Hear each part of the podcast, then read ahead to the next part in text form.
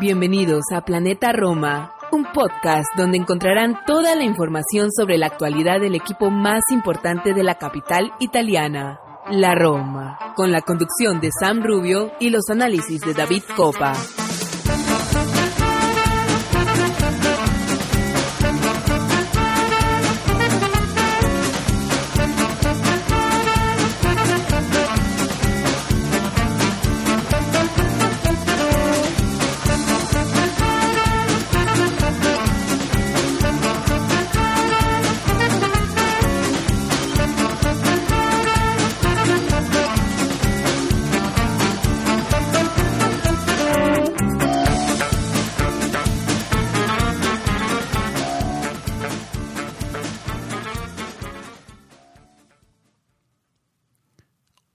Todos, tifosi y alorosi, y bienvenidos a una nueva edición de Planeta Roma Podcast. Sam Rubio les da la bienvenida al episodio 194. Eh, una semana más o menos de ausencia desde el último episodio, que por cierto hizo nuestro compañero David Copa de una buena manera. Eh, nos encuentra después de un empate que nos deja un poco de sabor amargo, un empate 2 a 2 frente al, frente al Salernitana, donde podemos sacar muchas conclusiones, eh, donde pasaron muchas cosas, porque después del, creo que fue, no sé si David Copa está con nosotros en el episodio de hoy, eh, creo que fue después del gol del, del 2 a 1 del Salernitana, cuando fue que se que se anunció que se le habían deducido los puntos a la Juventus, 10 puntos a la Juventus. Primero le, quitaron 15 puntos, después 10 puntos, después se los devolvieron y, finalmente le quitaron 10 puntos. Todo muy raro con la, con la Serie A, con los que manejan la Serie A, todo muy raro eso de los Juventus, lo hablaba Mourinho post partido, pero bueno, un 2 a 2 que nos deja eh, un poco... Um, con sensaciones amargas, ¿no? Porque tal vez pudo estar más cerca la Champions League si estuviéramos mirando la tabla con dos puntos más arriba, especialmente con el Juventus Milan que se viene el otro fin de semana. Nosotros tenemos a la Fiorentina, que lo decía Mourinho en el postpartido, va a ser un entrenamiento serio.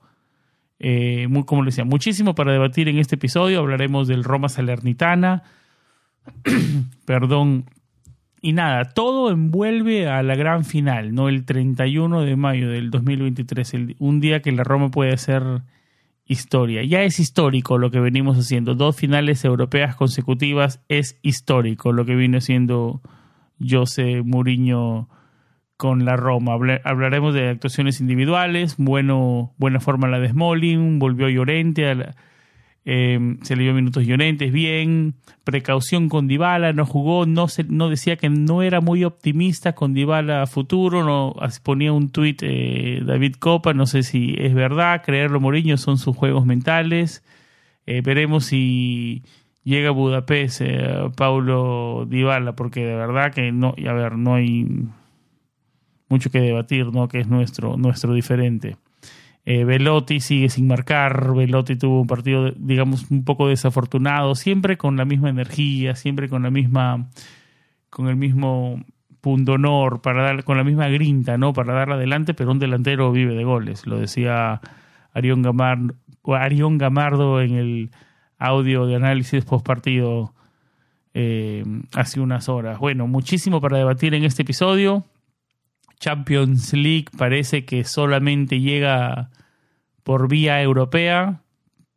Y como lo dice este episodio, todo o nada está metido en ese, en ese en esa gran final el 31 de mayo frente al Sevilla, rival del que vamos a hablar hoy en el episodio, no vamos a profundizar en el Sevilla, pero vamos a hablar de, del equipo español, del equipo donde trabaja nuestro conocido Ramón Monchi Así que nada, muchísimo que debatir en este episodio. Sin más introducción, vamos a una pausa y regresamos con David Copa.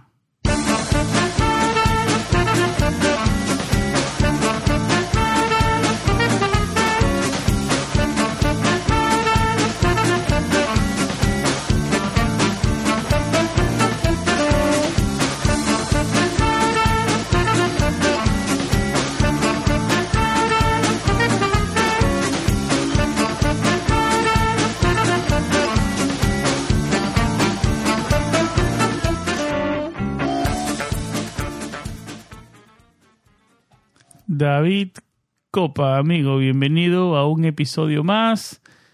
Eh, estamos en una gran final europea, primer episodio que hacemos juntos después de un tiempo.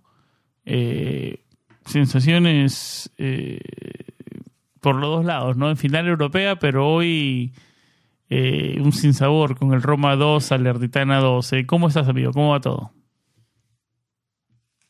Un saludo para ti, Sam, un saludo para toda nuestra audiencia, donde quiera que nos estén escuchando. Muchísimas gracias siempre por estar en sintonía con Planeta Roma Podcast, con nuestra web, con nuestras redes sociales. Gracias a todos por, por la escucha y, y nada, sí, un lunes medio amargo, sobre todo porque la tensión comienza a subir, comienza los nervios a aflorar, hay, hay mucho juego para la Roma.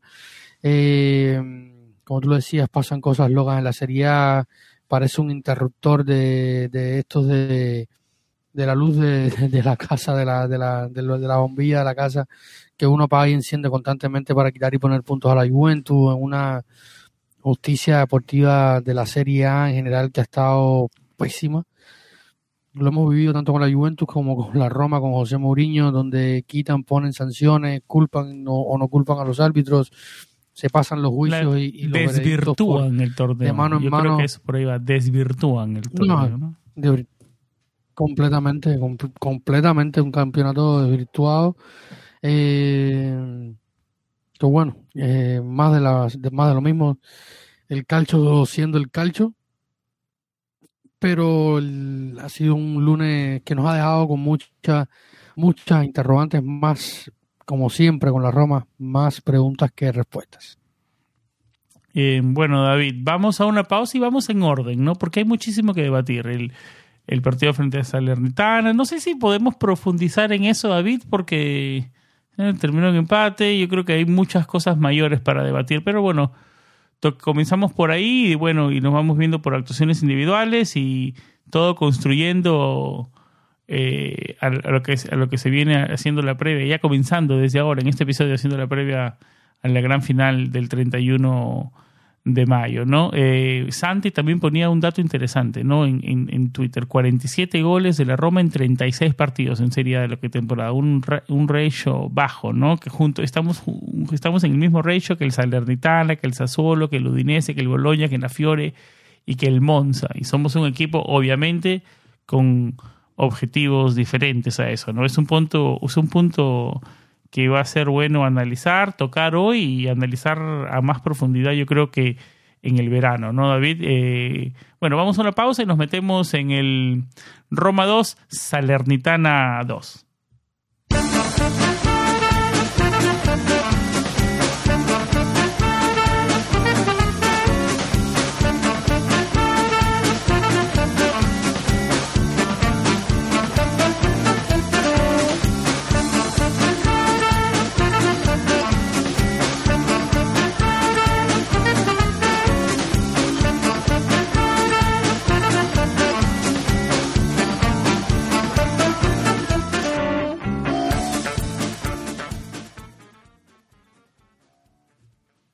Antes de analizar el, partido en sí, David, porque el gol tempranero del, del Salernitana nos quitó un poco el aire, pero fue un primer tiempo medio raro, lo decía Mourinho, un primer tiempo donde no, no, él no encontró la intensidad que, que, que él estaba buscando, mejoramos en el segundo tiempo.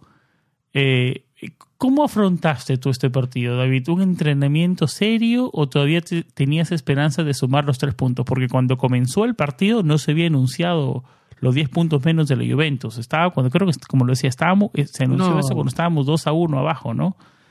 Eh, yo. entrenamiento serio o seguías pensando que se podía? ¿Te, te aferrabas a la Champions por serie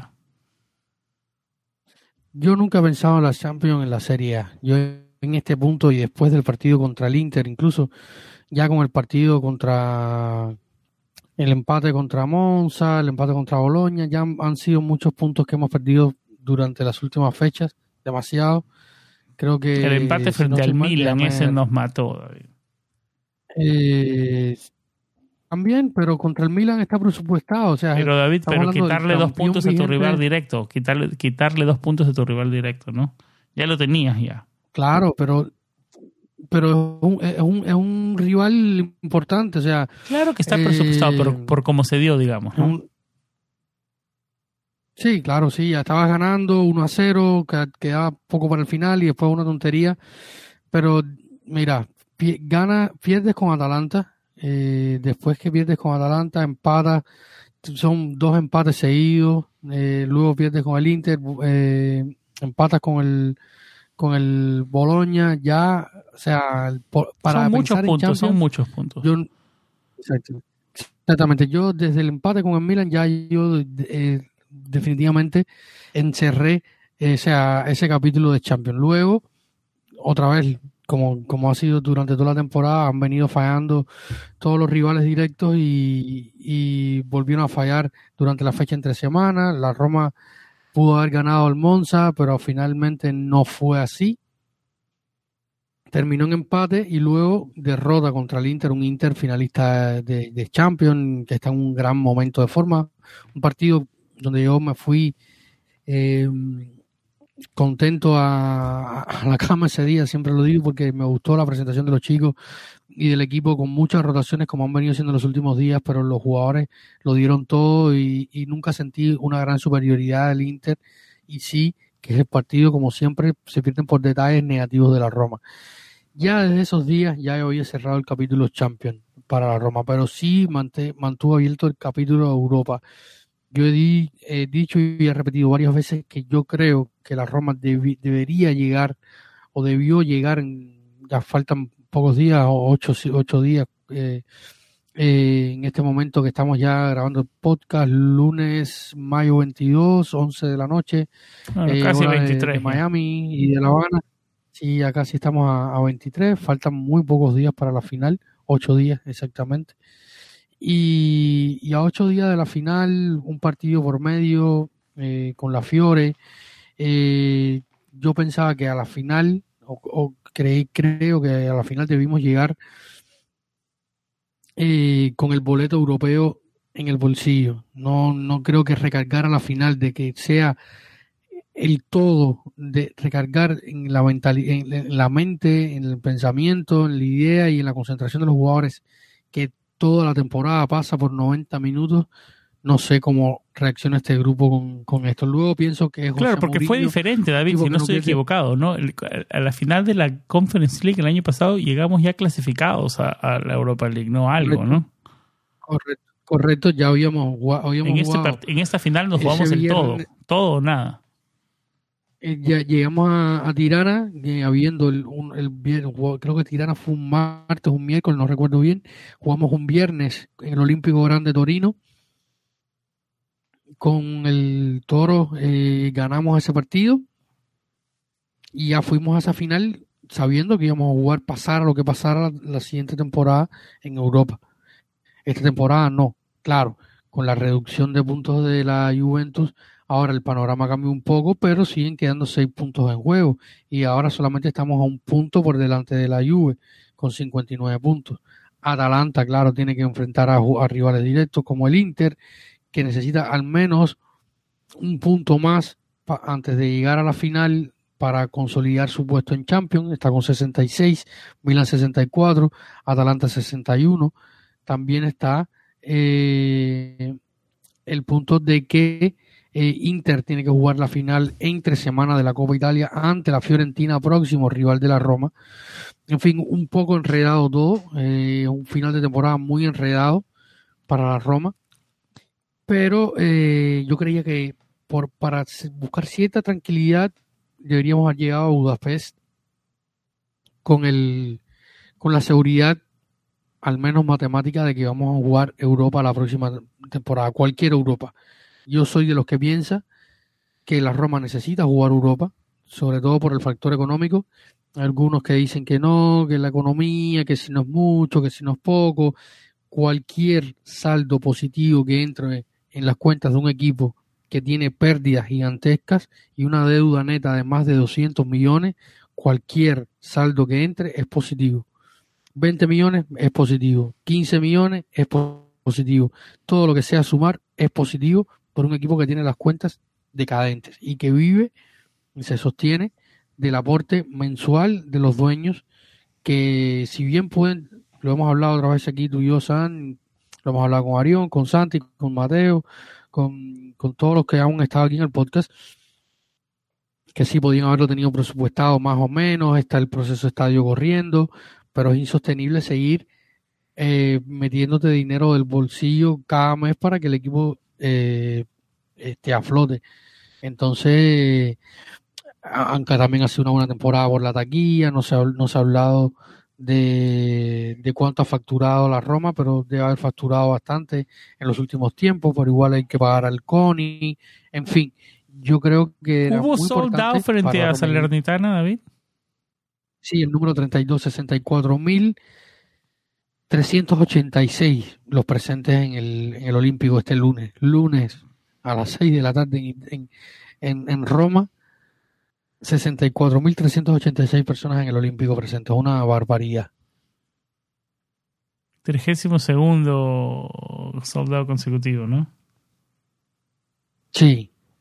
Increíble. No, consecutivo no, eh, absoluto. Pues ya, ya, la, ya, la, consecutividad se perdió a ser absoluto, en total. O sea, desde, el comienzo de temporada. desde las últimas dos temporadas, el número 32. No, todas, okay. Contando todas las competiciones y los partidos jugados como, como locales.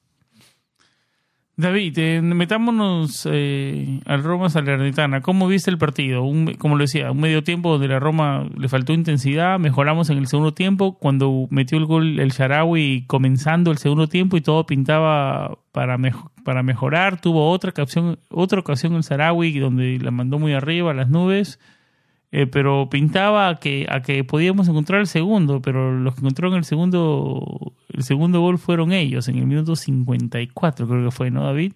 Y después fue cuando anunciaron la reducción de puntos de la Juventus. Te, te,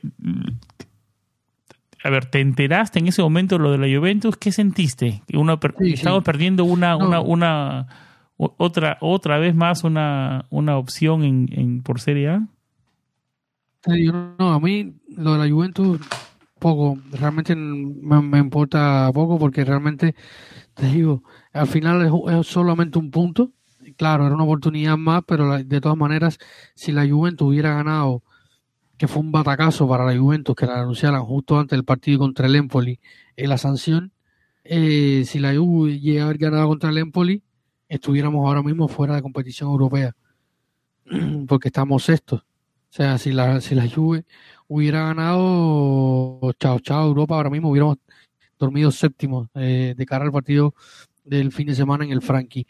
Yo el partido, o sea, me pareció, lo esperaba, un partido con muchas rotaciones, o sea, en la norma de lo, de lo, de lo esperable, o lo que se esperaba, sobre todo por, de lo que se había hablado en los últimos días, quizás un poco alarmante el tema de Ibala, que lo vamos a estar comentando un poquito más, más adelante y haciendo más, o sea, focalizándonos más en el tema Pablo de Ibala. Eh, salió eh, Mourinho con, con Rui Patricio, Boe, eh, Molin, Ibáñez en defensa, el Charaui que volvía a la titularidad junto con Chris Molin, Madi Camara y Tajirovic en el medio del campo, Zaleski a la derecha, Solvagen, Gini, Winaldo y Andrea Velotti. Fue el once que puso en el, en, en el campo o que mandó al campo José Mourinho un primer tiempo intrascendente, eh, más allá del gol de, de Candreva, eh, que fue una desatención de los centrales y, y, los, y los, mediocampistas. Pero creo que, no que el que lo habilitó atentos. a Candreva fue, fue el Charawi, ¿no?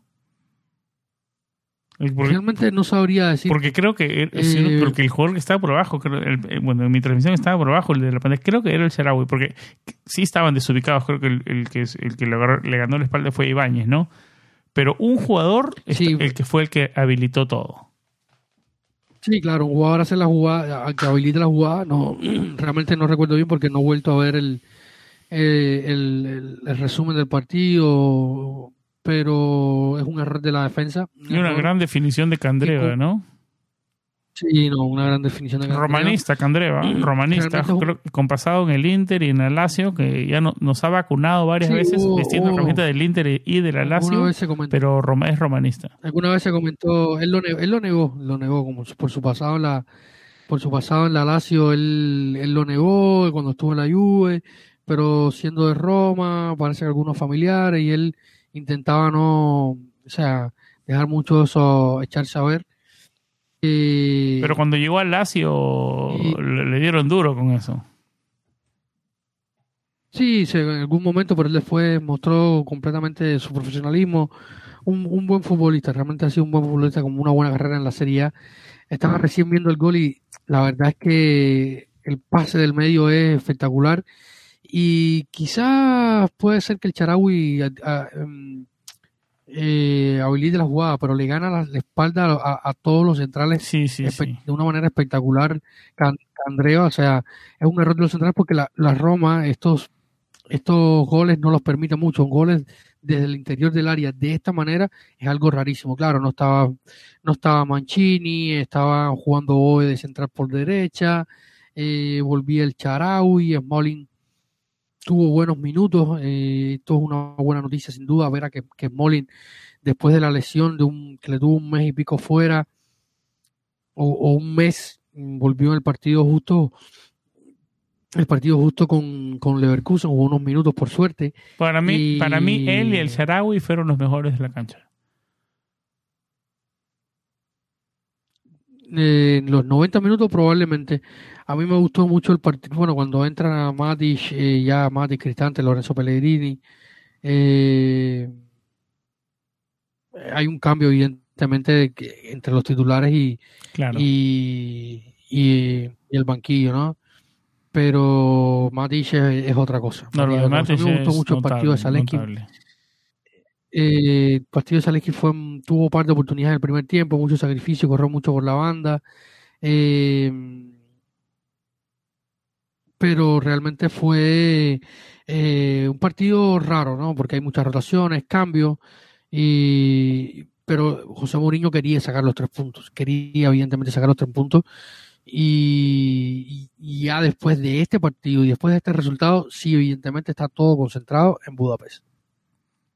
Eh, regresó Llorente, entró en el, comenzando el segundo tiempo por Roger Ibáñez. ¿No te mandó un mensaje ese cambio, David?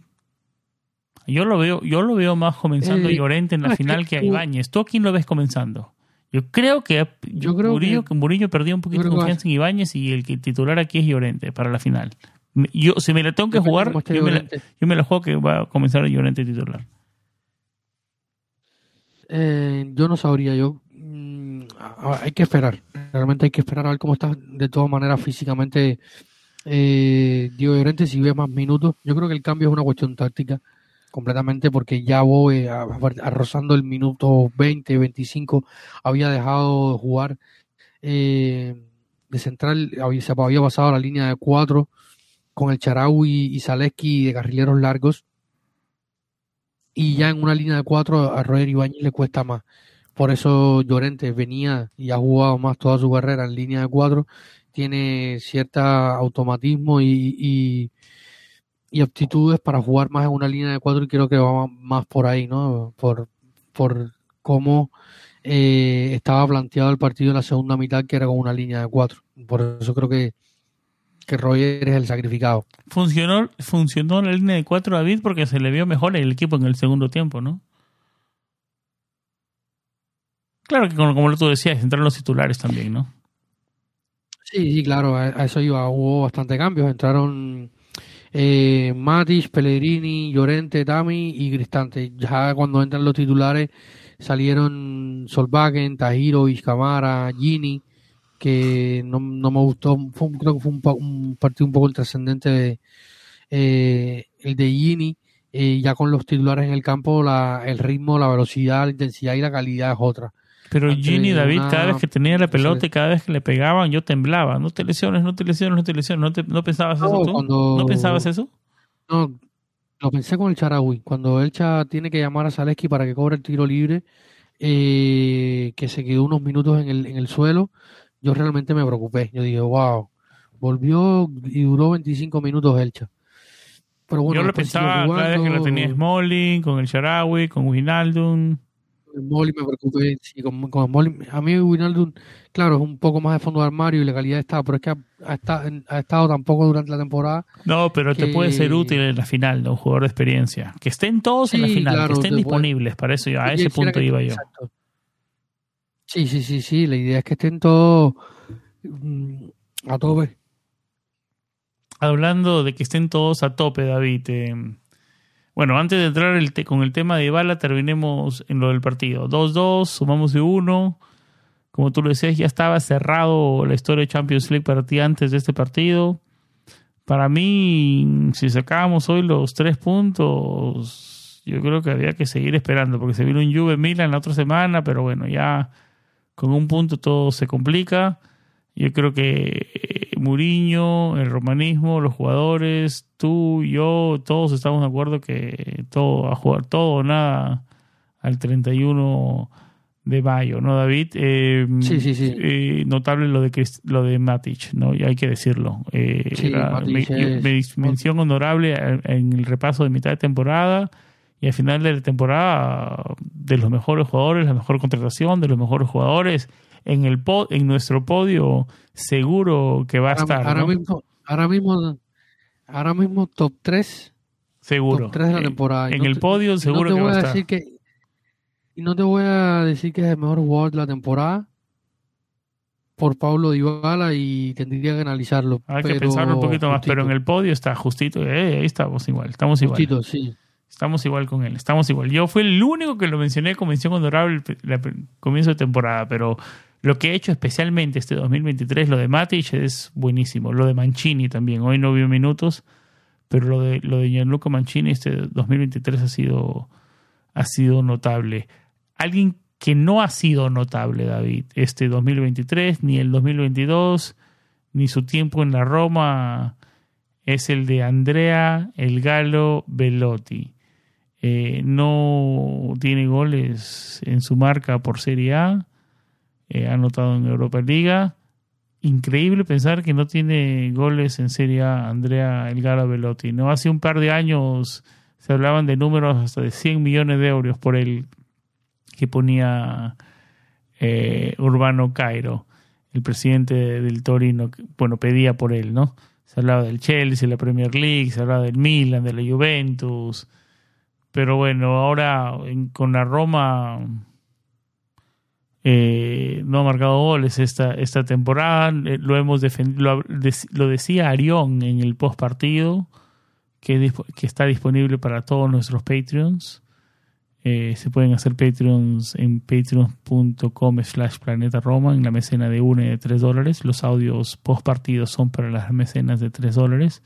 Así que si nos quieren apoyar lo pueden hacer de esa forma. Ya vamos a hablar de la cábala de Patreon más adelante, que sigue viva y coleando. David, ya vamos a explicar de eso más adelante. Pero para regresar al punto que estaba explicando, eh, Arión lo decía, ya me cansé con Velotti, ¿y hasta qué punto lo vamos a defender? Yo creo que va a ser un buen tema ahora al final de la temporada. Es un, jugador con, ya no hemos cansado, es un parece, parecemos un disco rayado, ¿no? Con muchas ganas, mucho esfuerzo, mucha dedicación.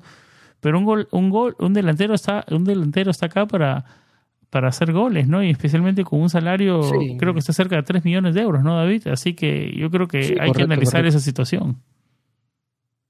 Sí, como, lo, como tú lo decías ahorita y hacías mención a, al- al- a la idea que planteaba nuestro querido Santi Boy en Twitter, la Roma tenía un gran problema eh, con el gol. 47 goles en 36 partidos, la misma cantidad que Salernitana, Sassuolo, Udinese, Boloña, Fiori Monza. Eh, decía Santi que esto es el marco desde el que se debe partir un análisis profundo de cara a la próxima temporada. Saludos para Esta el gran temporada se Santi. pensaba.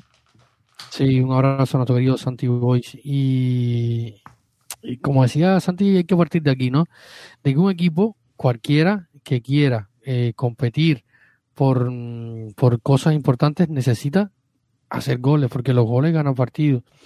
Eh, la Roma tiene una gran defensa y, y, y de ahí, de eso ha vivido y de eso se ha sostenido.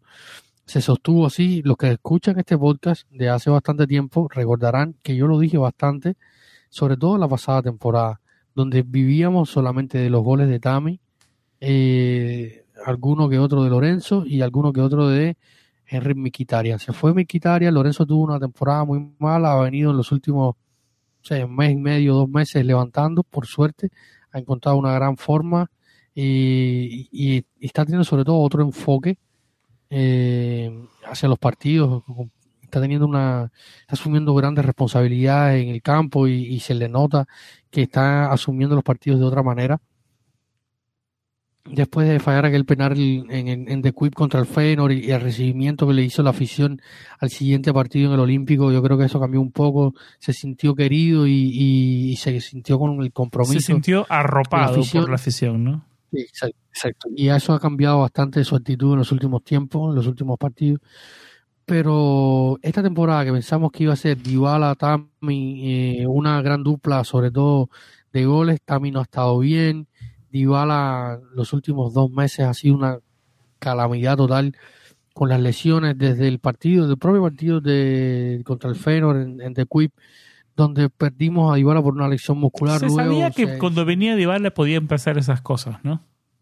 Claro, sí, pero luego no contabas con que el mala leche de, de, José Luis Palomino le partiera casi el tobillo. Ya, claro.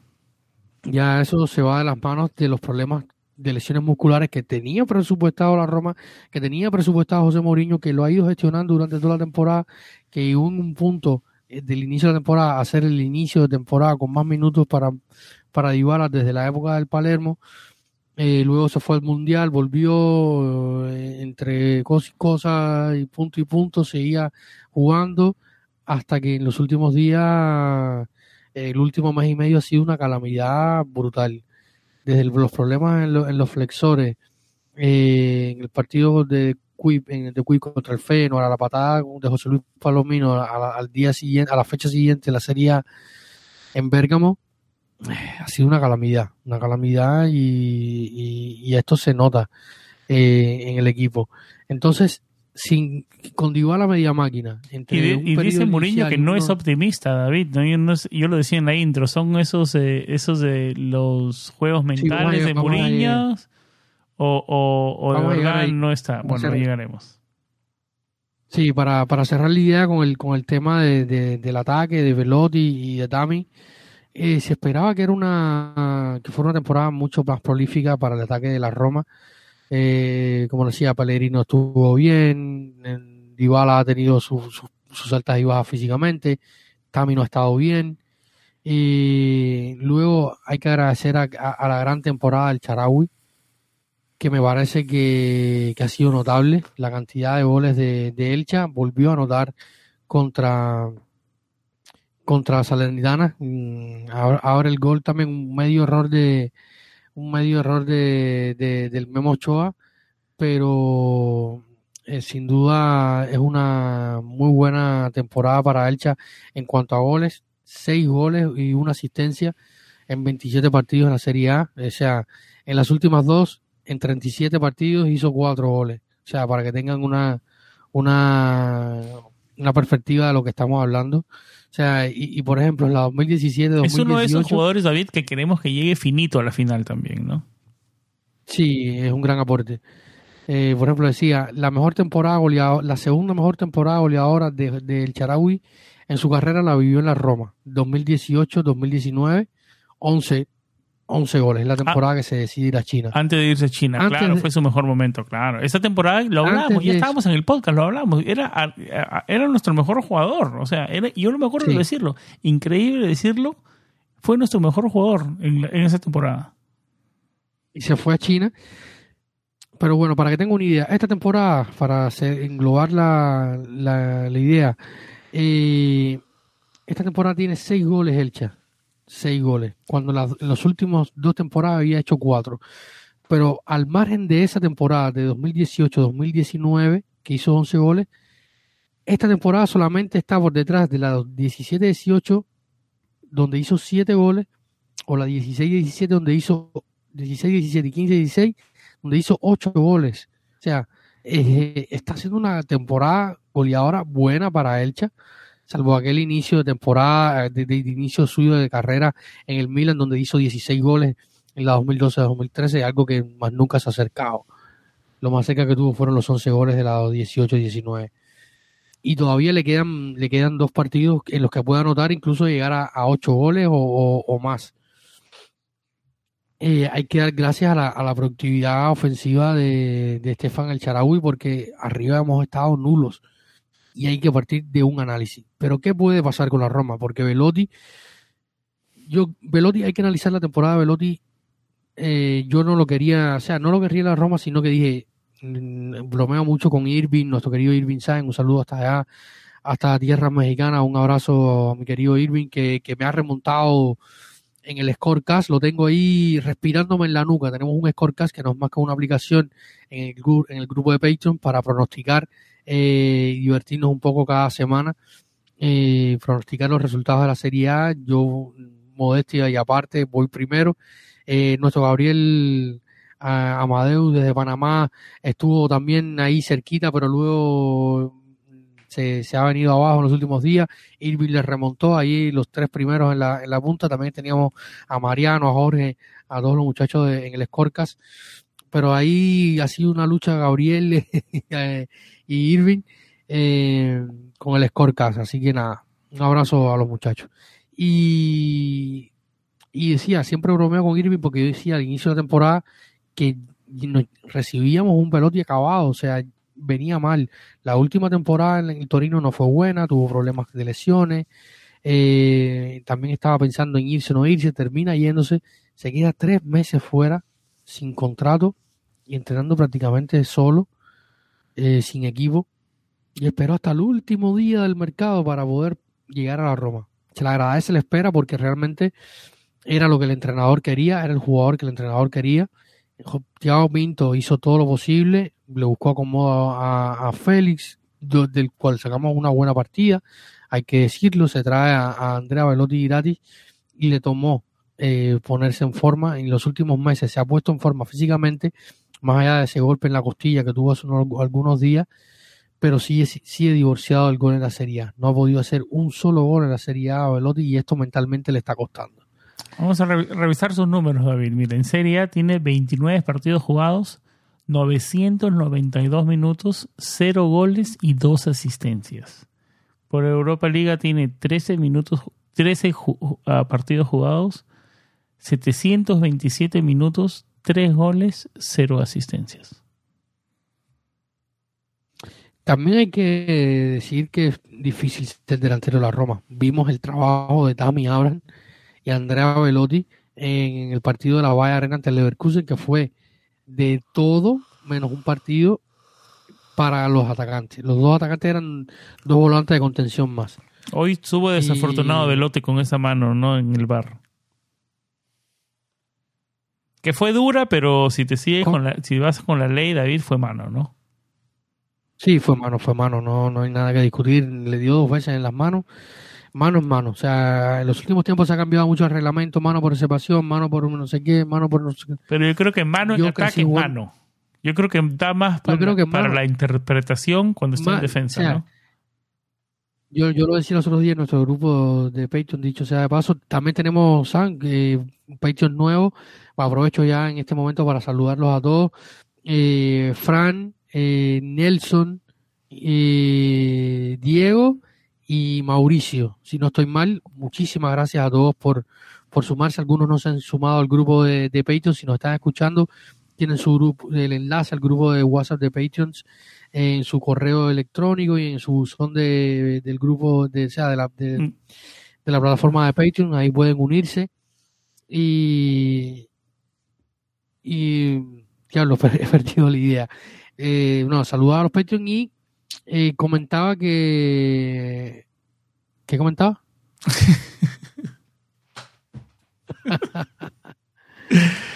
No, es que ya los años, los años van pasando factura.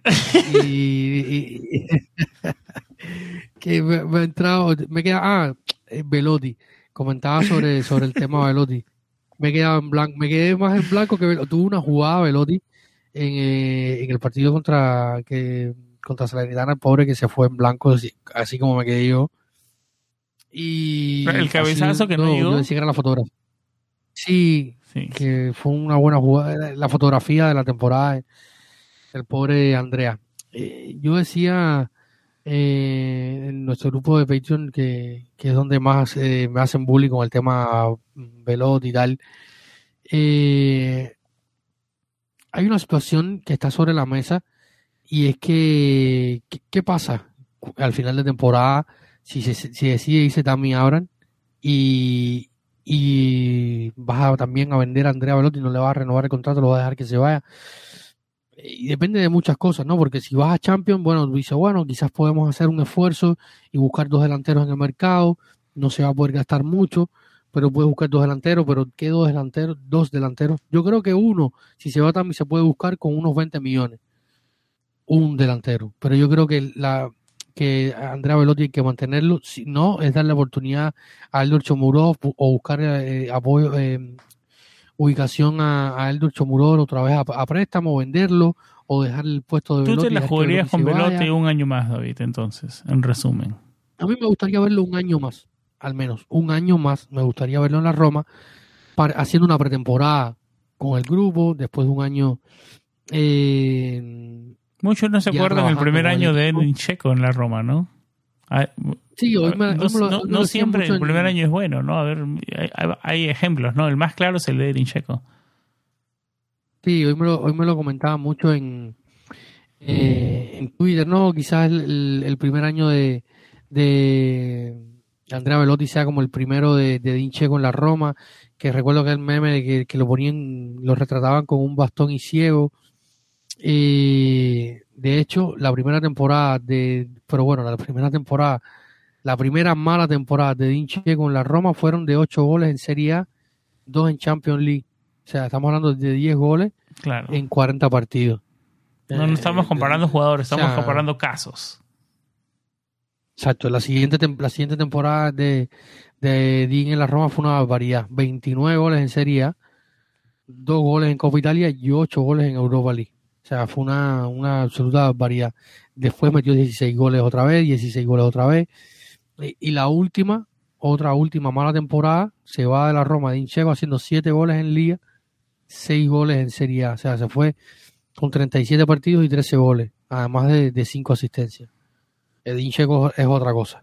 Eh, la gente lo criticaba, que si no hacía la misma cantidad de goles, pero nos acostumbró a hacer una cierta cantidad de goles que no era normal para un delantero. Entonces, y los mismos hinchas del Inter ahora le, tienen mucho respeto por lo mismo que ha hecho con ellos. O sea, en la temporada pasada hizo 13 goles en liga, 16, eh, o sea, serían 10, entre, en total hizo 16, 17 goles entre liga, copa y, champion. O sea, 17 goles para un delantero de 37 años eh, y esta temporada lleva 9 en Serie A y 4 en, en Champions que no, que no son pocos. Entonces, claro, yo, yo quisiera que, fuera así, la analogía es, está permitida, ¿no? De que el segundo año de, Andrea sea bueno. A mí me gustaría verlo al menos un año más y tampoco me gustaría redimensionar completamente el equipo porque van a haber muchas bajas, se va a ir probablemente Gini, se va a ir eh, Madi, eh, hay que ver, hay muchas cosas, o sea, para hablar de futuro. Llorente, probablemente, a no ser que haya otra a negociación. a mí también me gustaría, ya lo ha demostrado, yo creo que ha demostrado en estos minutos, en estos partidos, yo creo que, tiene la experiencia, tiene la personalidad, tiene todo eso para aportar y ser parte de la rotación del equipo y digamos, tal vez no titular, pero digamos, si el primer suplente es Llorente, yo creo que estaría, yo estaría contento con eso. Ahora, ahora, ahora. Eh, 18 millones, creo que esos son los números, ¿no? Esos son los números, son números importantes. Había que, habría que haber una renegociación eh, con ese contrato. Pero yo, no, a mí no, me, a mí no me sabe mal ese, ese nombre, a mí me gusta, ya lo demostró con la camiseta, que es un que puede llegar y aportar, que no es fácil en Roma, ¿no? Eh, yo creo que lo, que lo, lo bueno, lo favorable de, del caso de, de Diego Llorente es que Diego que pertenece al Leeds United. Eh, no, no, sé si, si, tienes por ahí la, la, tabla de posiciones de la, de la Premier. El Leicester empató este lunes con el Newcastle, que aseguró el Newcastle el puesto champion. El Leicester es uno de los equipos que está luchando por el descenso. Eh, una, una, el Leeds está 19 19 con 31 puntos. Condenado. Bueno, no condenado, peleando, peleando. Ahí en la, 24 en el condenado el. Southampton. Y después en el puesto 20. 19 Leeds con 31. 18 Leicester con 31. Y 17 Everton con 33. Equipos importantes peleando el descenso, ¿no? Eh, Bueno, históricos, ¿no? Sí, equipo importante. Sí, eh, sin duda el eh,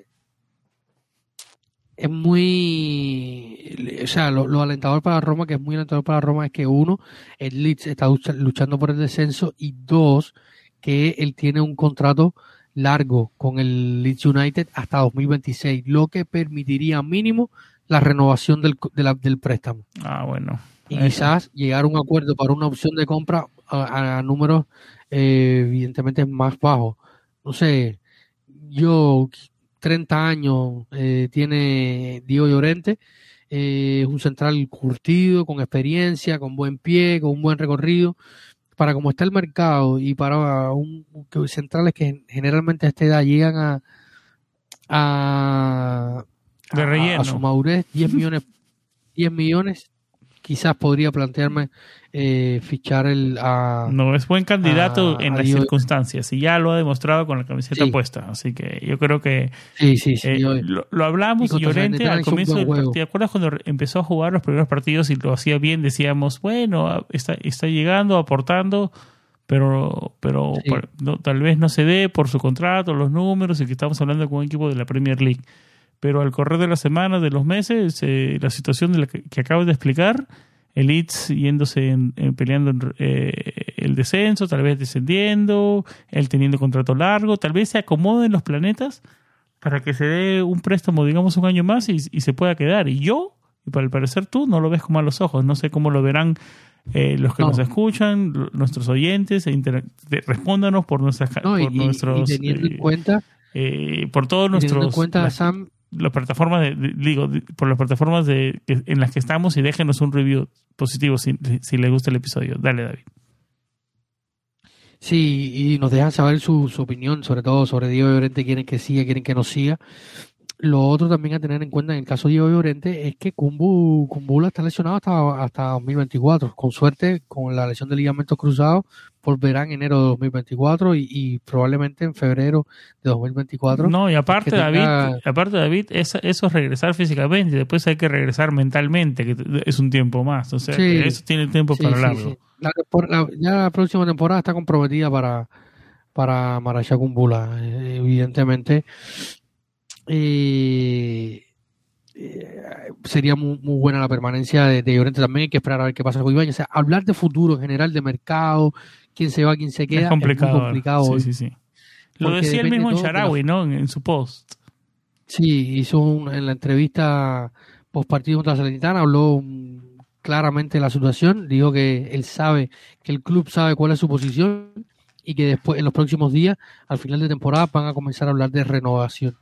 Eh, son días muy convulsos y, hay muchas cosas en juego, la propia continuidad de José Mourinho, eh, en fin, hay varios temas sobre la mesa. David, eh, vamos a una pausa y nos metemos en eso, en, en José Mourinho, la continuidad de Mourinho y algunas cosas que nos dejó la, la, la conferencia post partido del portugués. ¿Te parece? Una pausa y regresamos.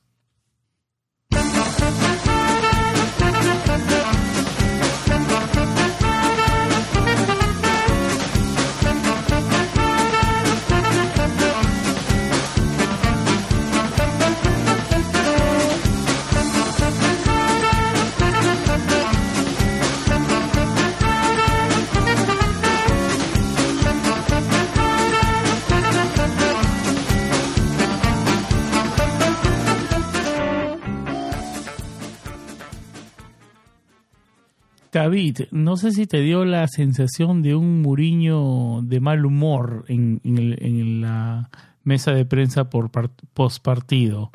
un malestar por la calidad de los jugadores, no los ataca directamente, digamos, como más temprano en la temporada o cuando recién llegó, digamos, no, no a ellos, digamos que de cierta manera los proteges, pero igual, eh, igual marca, ¿no? Eh, entre líneas deja saber el malestar por la calidad de jugadores. Hay una pequeña fricción ahora con Tiago Pinto, se ha hablado en las últimas semanas, ese rumor hubo hace unos meses, después lo como que lo cerraron y nos enfocaron en el equipo, pero eh, ¿qué sensaciones y qué conclusiones sacas leyendo entre líneas las declaraciones de José Mourinho? Realmente se vio un José Mourinho bastante nervioso. Eh, yo lo vi bastante nervioso en la, en la mesa de la prensa eh, post partido.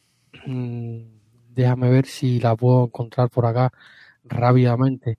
Eh, hay una pregunta. La, primera pregunta, o sea, eh, en la, tuvo, al postpartido generalmente tiene dos partes. Una es cuando va directamente al túnel del Olímpico y allí están en la zona mixta los periodistas de sea de Dazón o de Sky Sport. En este caso fue eh, Dazón, ahí comentó algunas algunas cosas que es cuando primero le preguntan cómo está Dybala.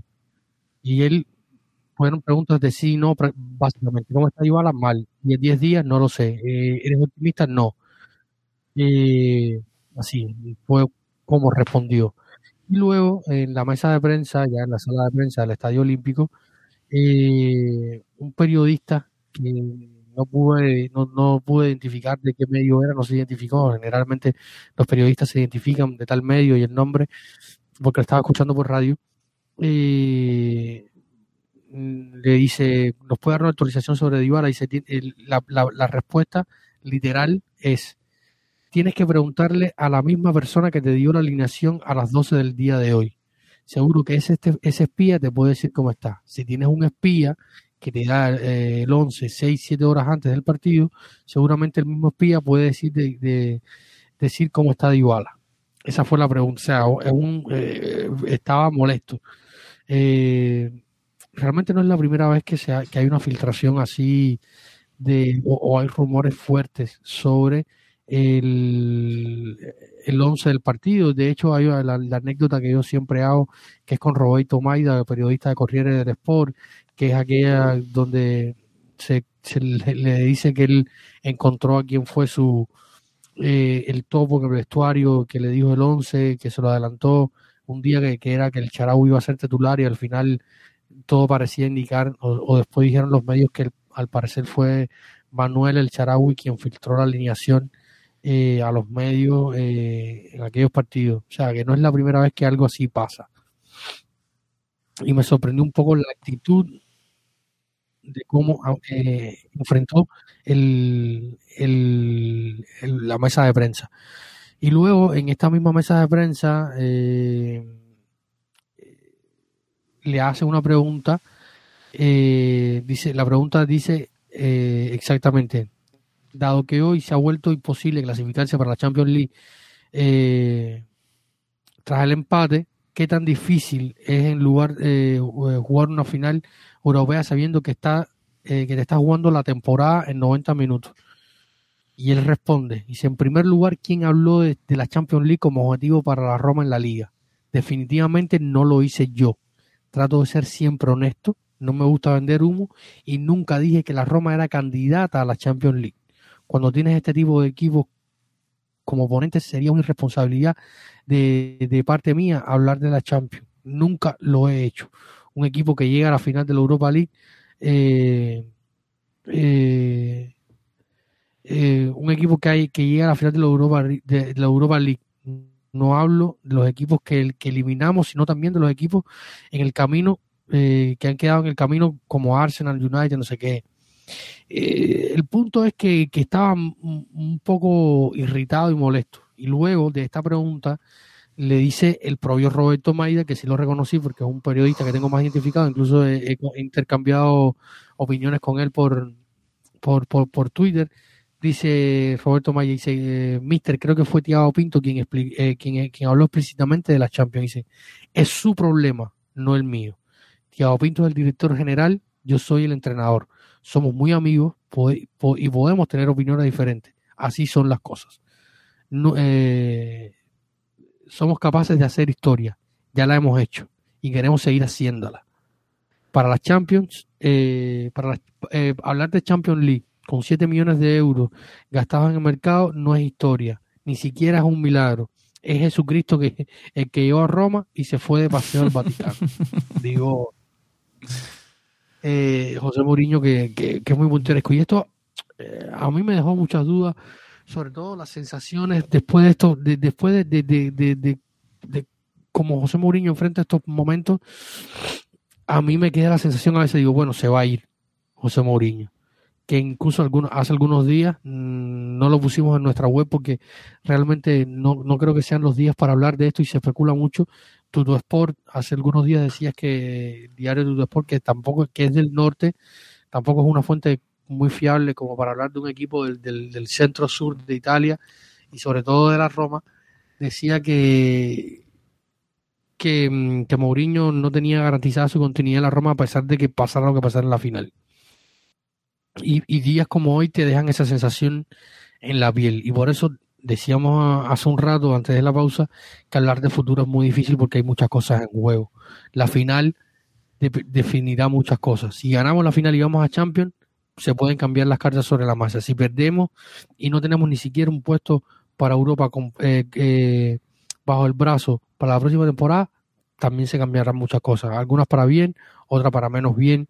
Y eh, se podrán tomar rumbos decididamente opuestos de cara a, la, a, la, planeación del mercado, a la planeación de la temporada próxima, incluso de, de buscar un entrenador, ¿no? Esto puede cambiar bastantes, bastantes cosas. Así que eh, todo o nada, como se dice, este mejor título no podemos, no pudimos encontrar. Sí, todo, todo o todo nada.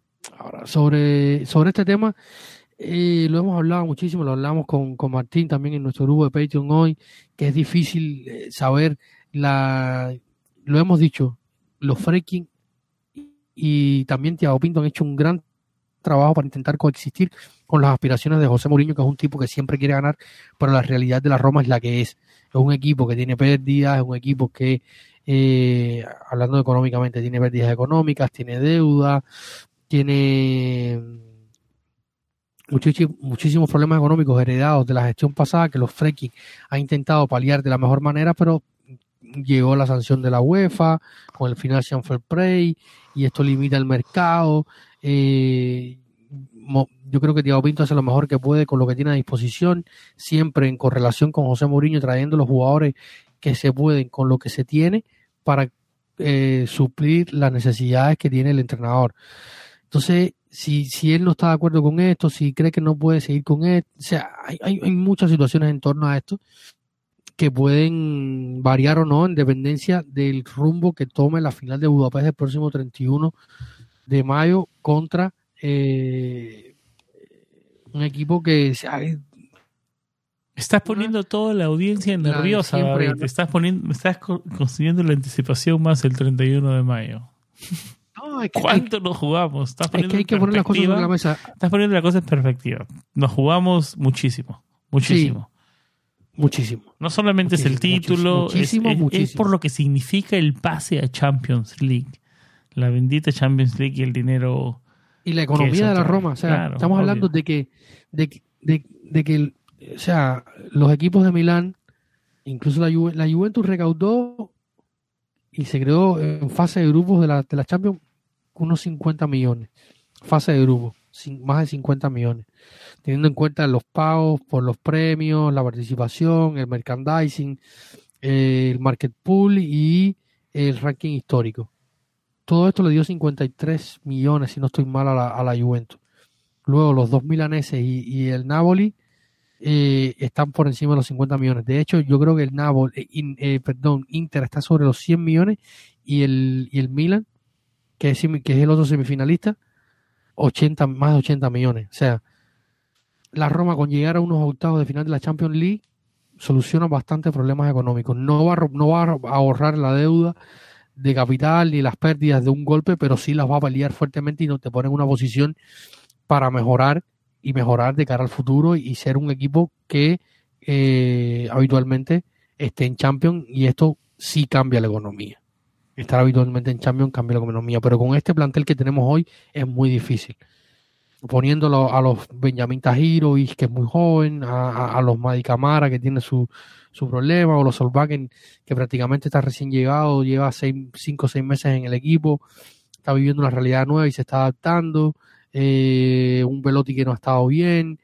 Eh, nos preguntaban por ahí en, Facebook por eh, Nicolás Zaleski. A mí Nicolás Zaleski me parece que puede ser un gran jugador, un gran titular, lo que está, termina jugando por las bandas, es un jugador de ataque que termina jugando por las bandas eh, y le ha costado esta temporada. Yo, yo creo que, la próxima temporada puede ser definitivamente mejor que esta para, para Zaleski, que es terminó de, jugar en el primavera a, llevar un año jugando absolutamente todo en el primer equipo, sea por derecha, por izquierda, eh, de lateral, de lateral completo, de, carrilero, de atacante. Y para un jovencito de 19 años tener eh, tanta estabilidad y tan poca continuidad eh, parece, parece diferente, pero no, cosas que son, que son opuestas, pero no. O sea, tiene mucha continuidad porque juega bastante, pero tiene poca eh, regularidad dentro de un rol que eso te hace, te impide siempre mejorar ciertas características. Entonces, eh, han habido problemas con los carrileros, se habla mucho del ataque, pero los carrileros han sido inoperantes. Vamos a hacer, cuando llegue el momento, al final de temporada, vamos a hablar mucho de esto, de todo el equipo, vamos a hacer un, gran programa analizando a fondo cada detalle. Vamos a estar seguramente acá con el panel completo, con Santi, con Mateo, con Arión, eh, tú y yo hablando de, final de la temporada y analizando evidentemente cada punto y cada aspecto a profundidad.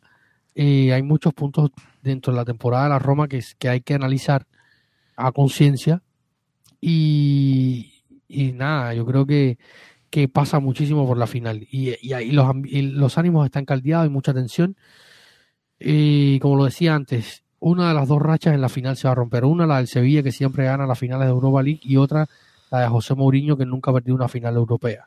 Final europea, entiéndase, final de un torneo, porque luego están las Supercopas que sí las ha perdido, pero son partidos únicos. Entonces,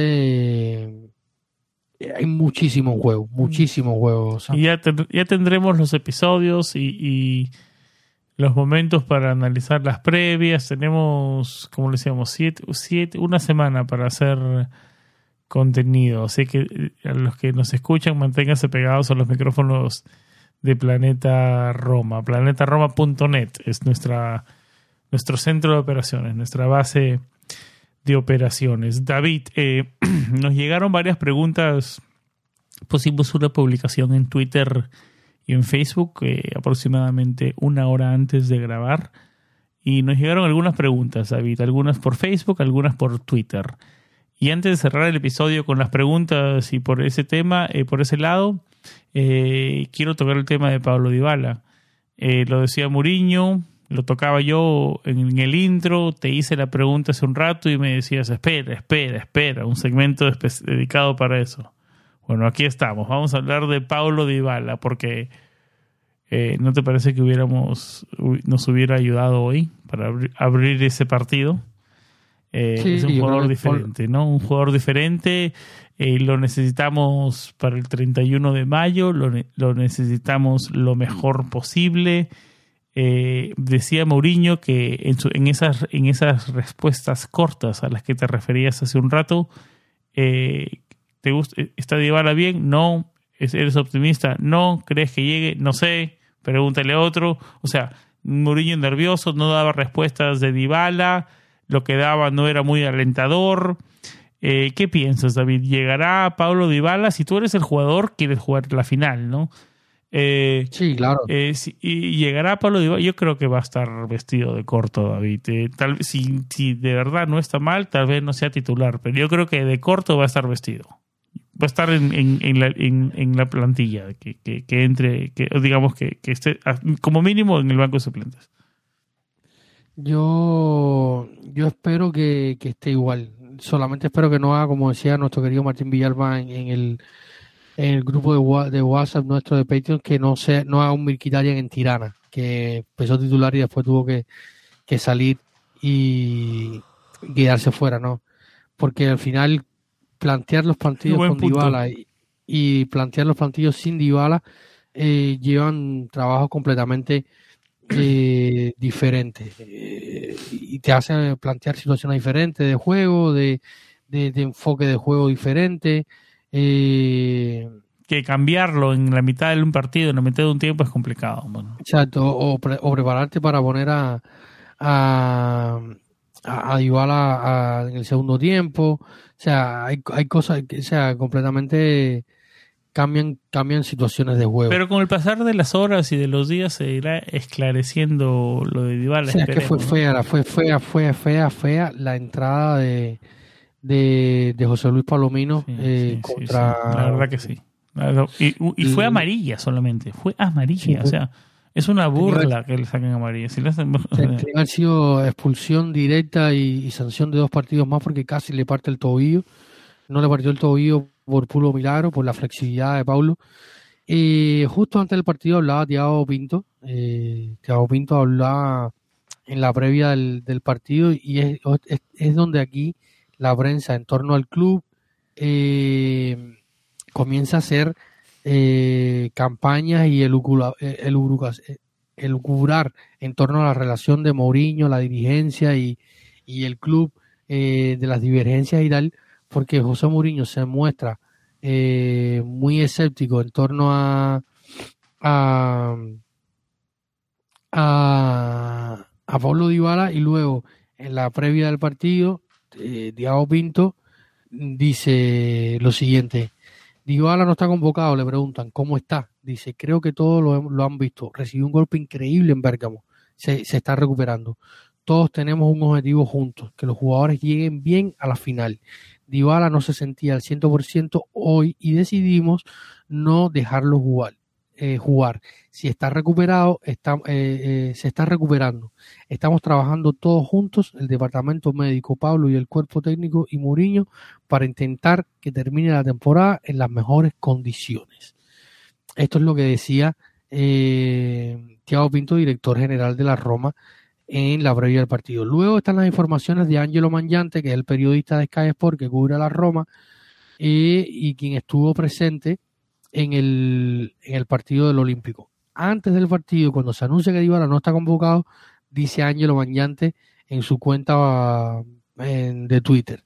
Dybala aún no se ha recuperado al 100% del traumatismo por contusión sufrido en el tobillo izquierdo ante Atalanta, por eso la joya no ha sido convocado para el partido ante Salernitana. Gestión y prudencia de cara a Budapest. Esto fue antes del partido. Tras el partido, otra vez Angelo Mañante pone difícil que Dybala esté listo para el Fiore Roma del sábado. Incluso su presencia en la final de Budapest también estaría en duda.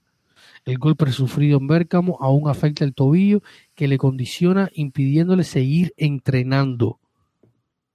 Pero luego ves que estuvo entrenando todos estos días en la previa del partido ante Salernitana, que viajó con el equipo a Leverkusen, que, calentó todo el partido en la banda eh, contra Leverkusen. Entonces te preguntas, ¿qué pasó? ¿Una recaída? El, problema es que pasa es que la Roma no comunica, no habla, no informa en torno a estas situaciones. Claro, Entonces, eso da más a la especulación. Exacto, da mucho pie a las especulaciones y luego hacen pensar que esto podría ser los juegos mentales de José Mourinho para jugar con eh, el rival, eh, ponerlos en duda, que porque no es lo mismo igual para el rival salir a enfrentar a un equipo que tiene a Dybala y un equipo que no tiene a Dybala, o sea, plantea ciertas cosas, las marcas, las cuestiones técnico-tácticas y esto pone en duda al rival y lo pone a trabajar al menos más, a planear al menos dos esquemas y dos, dos situaciones de juegos completamente diferentes.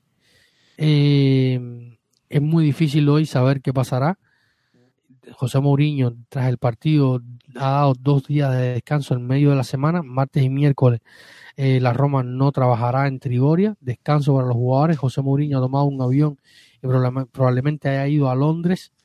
Eh, para estar con su familia. Eh, han sido días muy exigentes estos. Y quizás se está tomando un descanso en la previa del partido contra la Fiore. El equipo volverá a, los, eh, a ejercitarse el jueves para enfrentar a la, a la Fiore el sábado, partido que estaba previsto para jugarse el domingo y la Lega lo cambió el sábado. En fin. Eh, la Fiore es un equipo que se prepara para su propia final una semana después que nosotros. Sus finales. Sus finales. dos finales, claro. La Copa de Italia y la final de, la Conference League. O sea, que para, para la Fiorentina, que está incluso más lejos de, de los puestos de, Europa, eh, de momento es, una locura que la Fiore haya llegado a dos finales en la misma temporada. Luego, que, las pierde las dos y, será una catástrofe. Las gana las dos y es, una, es histórico. Eh, porque cada final le da un acceso a Europa diferente, ¿no?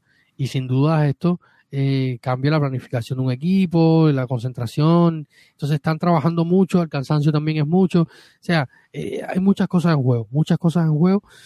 Y decir hoy si Dybala o no estará en la final de Budapest es un poco arriesgado porque no hay información clara y directa desde el club.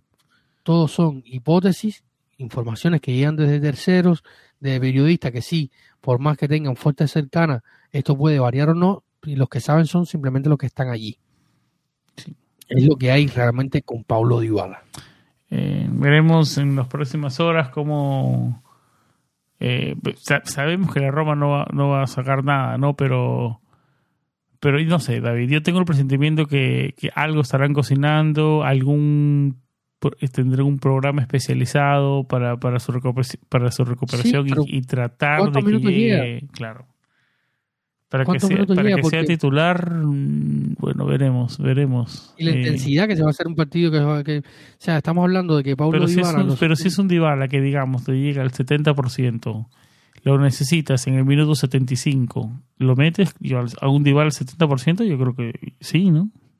O sea, es mejor que esté que no esté. Un Dybala 75 es mejor que esté en el banco que, que no esté. Del 24 a abril en adelante, Pablo Dybala, déjame revisar si jugó ante, ante el Milan. No viene jugando, ese es el problema. Eh, no entró ante el Milan. Fueron Boe, Sharawi Madi y Solbach en los cambios. Eh, claro, va a, llegar sin muchos, va a llegar sin minutos y sin ritmo futbolístico. No, eso, eso está más que claro, David. Eso está más que claro. Pero yo prefiero tenerlo en la mí, dámelo siempre en el banco de suplentes. Dámelo siempre. y eso está ligado a algunas preguntas que nos, que nos llegaban, como decía, nos llegaron algunas preguntas por Twitter y por Facebook. Eh, Joel Jiménez dice, hay opciones de que llegue Dybala a la final. Saludos para Joel Jiménez. Alejandro Bota nos escribe, nos escribe, ¿qué se cree de la necesidad de un jugador que sustituya a Zaleski y dejar al, al, canterano como recambio fiable? Bueno, ya tocabas el tema tuyo. Creo que Zaleski tiene el potencial para ser titular, ¿no? Eh, eso de ser el eterno suplente no iría bien ni con la Roma, no le ni le iría bien a él, ¿no? Eh, saludos Alejandro. Eh, Joel Jiménez. ¿Podrías decirnos cómo llega cada equipo? ¿Qué cosas a mejorar de ambos? Puntos fuertes, las veces que se han enfrentado, cómo han quedado, lesiones, etcétera. Me imagino que Joel, saludos a Joel Jiménez, que Joel se refiere al, al Roma-Sevilla, ¿no? A la final. Sí, eh, tranquilo, yo que en los próximos en los próximos días vamos a estar enfocándonos muchísimo en, en, la final. Vamos a eh, tratar de tener, eh, como siempre hacemos, ¿no? expertos del tema, expertos que siguen a la liga, que siguen al equipo, para que nos den, digamos, esas radiografías, para darnos una imagen más clara, ¿no? A los, a los muchos como nosotros que nos enfocamos en, Roma, Roma o, en todo caso Sería y, el tiempo y la vida no nos da para enfocarnos en otros lados. ¿no? Esas radiografías creo que de, los invitados que a veces consigo yo, y más que todo David, eh, son a mí me gustan muchísimo y la disfruto muchísimo y son, son geniales. Así que eh, no te preocupes, Joel, que el contenido en la previa del Roma-Sevilla va a estar. estate atento a planetaroma.net. Adrián Cáceres Rodríguez nos escribe, de ganar la Europa League, Mourinho sería el mejor DT de la historia de la Roma o al menos entraría en el top 3. Buena pregunta la de Adrián, ¿no? Bueno, ya, ya, mira, está, ya llegó a dos finales, que nunca en la historia ha pasado. Sí, dos finales europeas. Nunca ha pasado en la historia de la Roma, o sea que ya, ya eso lo pone en un nivel importante. Yo creo que si gana la Europa League, en, top 3, yo creo que sí, se sienta. Se sienta el Al lado de, de, de Lidholm, eh, habría que revisar la historia. Reciente el hijo, no sé, quizás.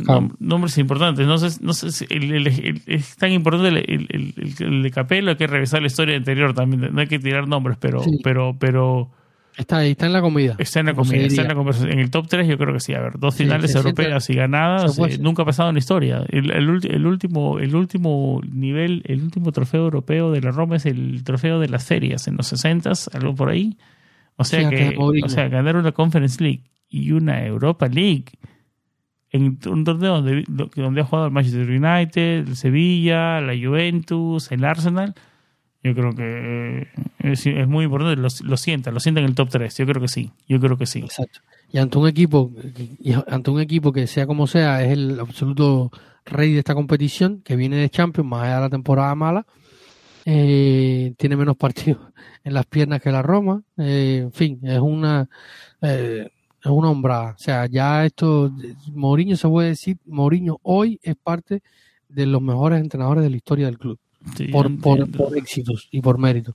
Luego, después, podremos hablar incluso más, más, extendido en el tiempo cuál será, cuál fue su legado de como entrenador y otras cuestiones, pero ya hoy está en la mesa de los entrenadores más importantes de la historia del club. Más exitosos, digamos, definitivamente. Más exitosos, sí.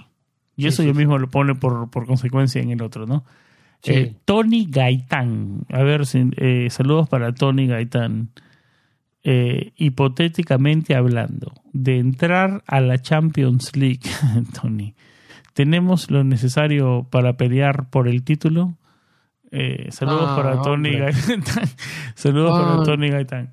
Eh, vamos, vamos, paso a paso, ¿no? paso a paso. ¿no? Sí, como dice el, como dice aquel, aquella broma eh, un hombre que, que, estaba pensando que le iban a dar un ascenso en el, en, el, en el, trabajo y le iban a dar un carro y ya la familia estaba haciendo los planes lo que iba a hacer con el carro y dice el hombre, bájate, bájate del carro que me lo ensucia, ni siquiera lo tiene, ni siquiera tiene el carro y ya estaban haciendo planes lo que iban a hacer con él. Vamos a, pero igual, la Roma nunca va a ser favorita en la Champions, jamás. O sea, estamos hablando con pesos pesados, pesos pesados. Eh, eh, y, y, billeteras pesadas. Sí, claro. Luego puedes hacer una gran temporada como lo ha hecho el Napoli, como lo ha hecho el Milan. Y yo, yo le tengo fe a la Roma en torneos cortos, esos torneos cortos, torneos de sprint. eso, es lo bueno, eso, es lo bueno, Y en, los últimos, y en los últimos años nos hemos convertido en un equipo contendiente en Europa.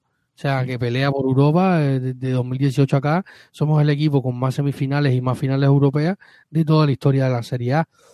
Torneos cortos me refiero no a, que sean de en un mes y eso, sino a cortos en menos cantidad de partidos para llegar a un trofeo, ¿no? No como una liga que tiene que jugar 38, ¿no?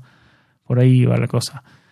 Gracias a todos los que nos escribieron, pusimos esta publicación en nuestras redes sociales bien tarde, unos, creo que solamente una media hora antes de, comenzar a grabar, así que muchas gracias a Joel, a Alejandro, a Adrián, a Tony por escribirnos eh, sigan interactuando con nosotros. Muchísimas gracias a todos nuestros Patreons, a todos los que nos escriben, a todos los que nos siguen. La verdad que un placer que esta comunidad siga creciendo. ¿no? Yo no soy tan activo en, el chat de los Patreons como lo eres tú, David, que corres eso. Pero no, es una gran comunidad, una gran comunidad la, que se está creando, o la que ya, la que ya es, ¿no? la, que ya, la, que, la que somos en, en el grupo de WhatsApp de, de Patrons de Planeta Roma, David. Sí, mira, estaba, estaba revisando los minutos de Dybala después de la lesión del 13 de abril en The Quip.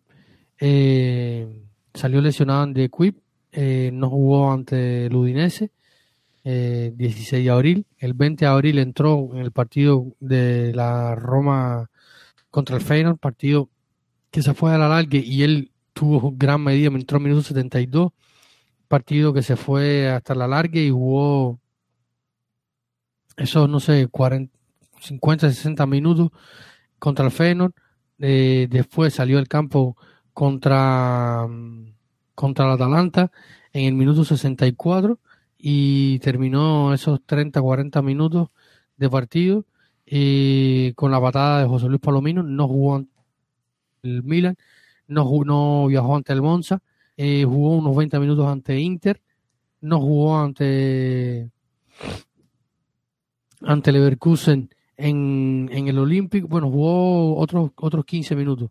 Sí, jugó 15 minutos ante el ante el Leverkusen el Olímpico, no jugó contra Boloña en Reggio Emilia eh, y tampoco jugó contra Leverkusen eh, ni Salernitana.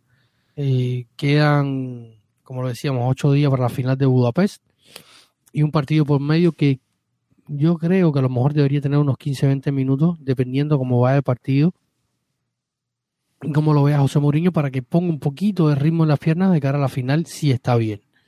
Si está bien. Si no, ya veremos. Si no, si no tiene minutos con la Fiorentina, va a ser complicado, ¿no? Muchos, muchos No, días, sí. sin, muchos días sin fútbol, ¿no? Muchos días, porque una cosa es entre- entrenar, otra cosa es el partido, ¿no? Es totalmente Completamente. Se van a encender las alarmas. Se van a encender mucho las alarmas. Pero de que eh, lo quiero tener en el banco suplentes como mínimo siempre. A mí, a la joya, dámela siempre, siempre. No, es el mejor jugador.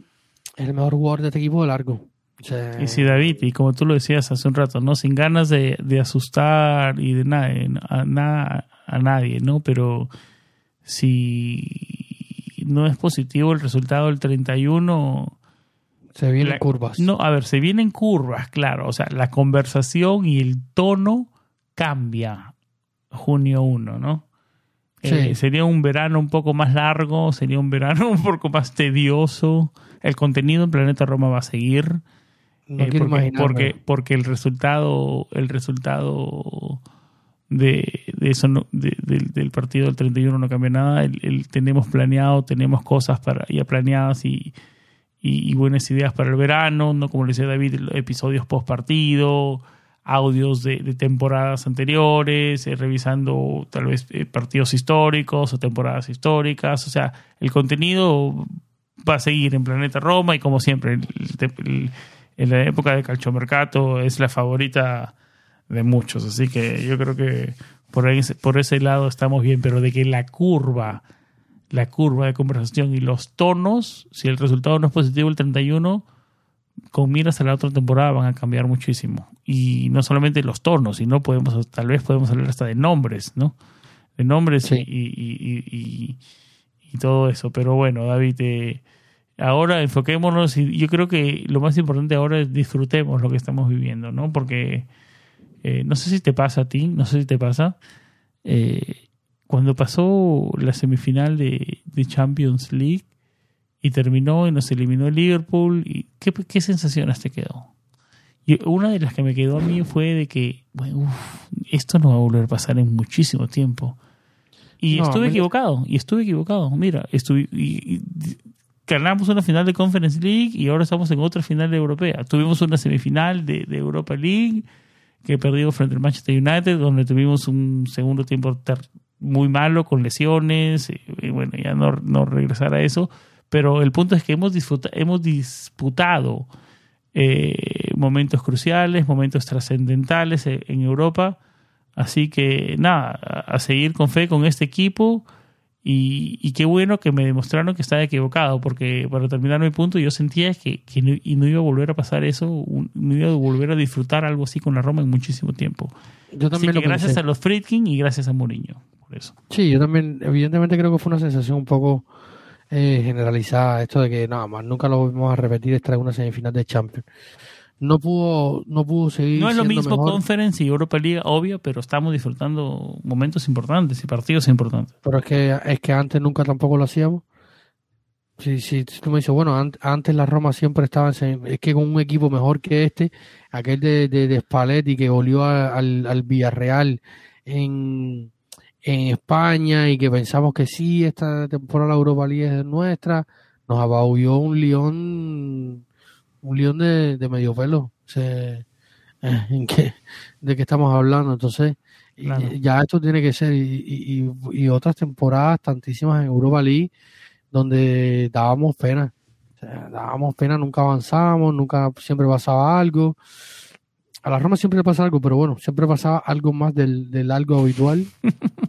Entonces, eh, era difícil. Y, y después de la final de aquella final de, Champions, semifinal de Champions, no, no pudo ser mejor porque el futuro eh, estuvo condicionado evidentemente por el cambio de propiedad, por lo que pasó con Monchi, por el cambio, o sea, en el momento en que había que crecer a partir de ahí, lo que hicimos fue venirnos, a, venirnos abajo. Y con la expectativa general del, que, del, del, hincha promedio, pensando que aquello había sido lo mejor que había pasado y teníamos que repetirlo porque sí. Entonces, había una relación eh, expectativa-realidad que no era, no era acorde con lo que se estaba viviendo. Entonces se creó un, además un, círculo vicioso eh, importante que, que, llevó a, que se eh, hubiera preocupaciones serias dentro del equipo eh, por todo lo que pasó y nada, hoy estamos viviéndolo. Lo empezamos otra vez con Fonseca, con aquella semifinal de, de Europa League contra el Manchester United, que evidentemente pudo tener otro final, pero no pudo ser. Eh, Mourinho, ahora con dos semifinales más. Eh, en fin, yo creo que, hay que disfrutar esto, pero también que sea un punto de, partida. Yo lo digo siempre. Eh, muchos amigos me dicen, no, porque la Roma no tiene que competir. Eh, me prefiero que la Roma no compita en Europa la próxima temporada. Yo siempre quiero ver a la Roma en Europa, siempre, porque es un plus en todos los sentidos. Ya lo decía antes en el episodio. Y luego, ser un equipo que, que, en Europa compite, sea, sea cual sea la competición, me parece genial. Ah, luego, claro, hay que reforzar la plantilla, hay que trabajar de reforzar la plantilla de la mejor manera, no hay mucho saldo, pero hay que seguir trabajando y, tratar de encontrar los perfiles adecuados y los fichajes, los fichajes adecuados que mejoren el equipo. Ya hablar tiempo de eso, ya hablar tiempo de eso. Después de junio 1 para adelante, David, nos metemos 100% Incluso antes. Yo creo que ahora hay que enfocarnos en la final el 31, el 31 de mayo. No sé, les llega otra pregunta más de Alan. ¿Llega o no Dybala a Budapest? Bueno, ya hemos, ya hemos eh, discutido eso, ¿no? ¿Qué ventajas tiene la Roma sobre el Sevilla? Buena pregunta. Buena pregunta. y no hemos analizado el Sevilla. Ya estamos por cerrar el episodio. Estamos casi en una hora y media de episodio. Sí, pero vamos a hacer un episodio bastante amplio sobre esto. Eh, Mateo Di Mango va a tener probablemente una sorpresita por ahí para, para los canales de Twitch. Uy, Mateo Di Mango tiene buenos buenos buenos eh, sí, tiene buenos invitados, así que atentos a nuestro canal de Twitch y abrazos para Mateo que anda por España estos días, ¿no? abrazos para Arión que siempre está ah. en los postpartidos, abrazos para Martín hasta Ecuador. Y abrazos para Santi, para todo el equipo, para Alex, para todo el equipo de Planeta Roma. Así al vuelo, obviamente eh, el Sevilla tiene dos partidos antes de jugar con la Roma a la final.